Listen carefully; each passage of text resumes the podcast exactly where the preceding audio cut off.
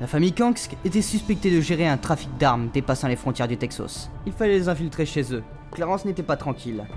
Quel était donc cet étrange frisson qui la parcourait Était-ce de la peur? Allez-vous bien? S'inquiéta Sir Sauder. Tout va bien.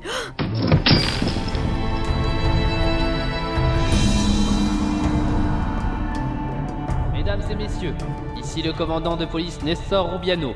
Je suis en charge de démêler les faits entourant ce terrible accident. Je vous demande toute votre collaboration envers moi et mes collègues. Merci de votre attention. La vision du cadavre souleva le cœur de Gorsman. Sa chef avait le visage fermé, tandis que Rubiano grimaçait. La posture était à la fois ridicule et terrifiante. Vous savez, on ignore beaucoup de choses de nos capacités mentales, spécialement avec un agent hautement entraîné.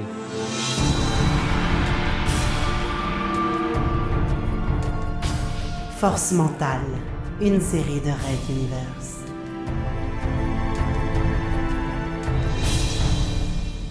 Épisode 2. Une petite coupe